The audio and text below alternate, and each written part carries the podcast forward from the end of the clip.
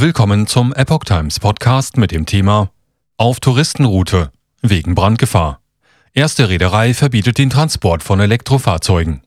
Ein Artikel von Oliver Signus vom 20. Januar 2023.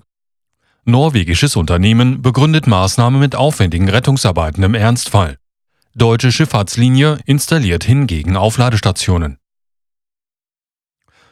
Als weltweit erste Reederei hat die norwegische Reederei Havila Kistruten den Transport von Elektroautos, Hybriden und Wasserstofffahrzeugen auf allen ihren Fähren verboten. Sie fahren auf der Postschiffroute entlang der Küste von Kirkenes nach Bergen. Die Strecke ist bei Touristen beliebt.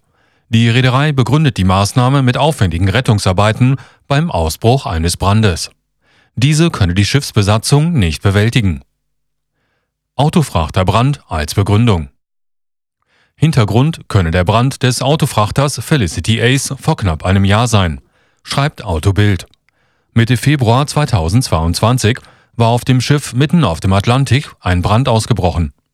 Der rund 200 Meter lange Frachter war mit 4000 E-Fahrzeugen des VW-Konzerns beladen, berichtete Epoch Times seinerzeit. Grundsätzlich geht von Elektrofahrzeugen keine größere Brandgefahr aus als von Autos mit Verbrennungsmotor. Allerdings brennen sie anders und sind schwerer zu löschen. Dazu sind große Mengen Wasser nötig.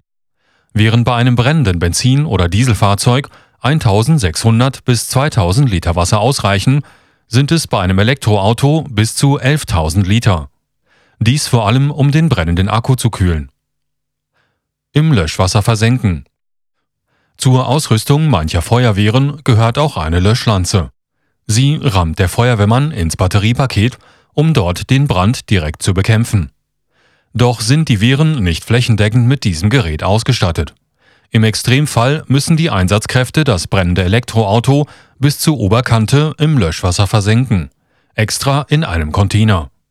Dieser Aufwand ist an Bord eines Schiffes kaum zu bewältigen. Die norwegische Reederei ist derzeit die einzige, die ein Verbot für E-Autos an Bord angekündigt hat. Ob andere Fährbetriebe nachziehen, ist noch nicht bekannt. Wer auf seiner Urlaubsreise eine Fahrt mit einer Fähre plant, sollte sich vorher über die Reisebedingungen auf den jeweiligen Internetseiten informieren. Red Autobild. TT-Line geht anderen Weg. Den entgegengesetzten Weg hingegen geht die Reederei TT-Line. Sie verkehrt zwischen Deutschland, Schweden, Polen und Litauen. Das Unternehmen lässt an Bord ihrer Schiffe Ladestationen für Elektrofahrzeuge installieren. Diese sogenannten Green Chips der deutschen Linie sind mit 32 Wallboxen ausgestattet, die während der Überfahrt Batterien mit 40 Kilowatt Gleichstrom oder 11 Kilowatt Wechselstrom laden. ADAC weist auf gesetzliche Anforderungen hin. Nach Aussage des ADAC besteht bei E-Fahrzeugen keine höhere Brandgefahr im Vergleich zu Autos mit Verbrennungsmotor. Grundsätzlich müssten alle Autos, die eine Zulassung bekommen, gesetzliche Anforderungen erfüllen. Sie sollen ein Höchstmaß an Sicherheit für die Autofahrer garantieren, unabhängig von der Art des Antriebs. Speziell bei E-Autos müssten die elektrischen Komponenten eigensicher ausgelegt sein. Das heißt, dass der Stromfluss der Batterie unterbunden wird, wenn im System ein Defekt auftritt. Kommt es beispielsweise zu einem Unfall, wird die Batterie sofort automatisch von den anderen Hochvoltkomponenten und den Hochvoltkabeln getrennt, sodass dort keine Spannung mehr anliegt. Giftige Gase treten bei Feuer aus. Auch die Arbeitsgemeinschaft der Leiter der Berufsfeuerwehren und des Deutschen Feuerwehrverbandes halten in ihren Empfehlungen zur Risikoeinschätzung Lithium-Ionen-Speichermedien fest, dass sich Elektroautos hinsichtlich der Gefährdungsbeurteilung nicht von Verbrennerfahrzeugen unterscheiden.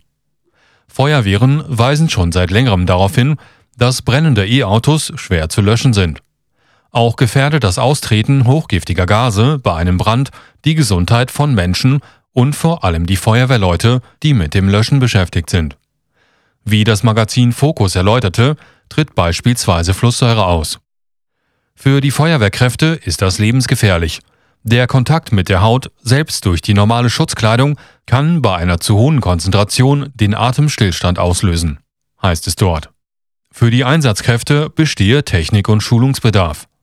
Die Verantwortung dafür tragen Länder, Kommunen und Gemeinden.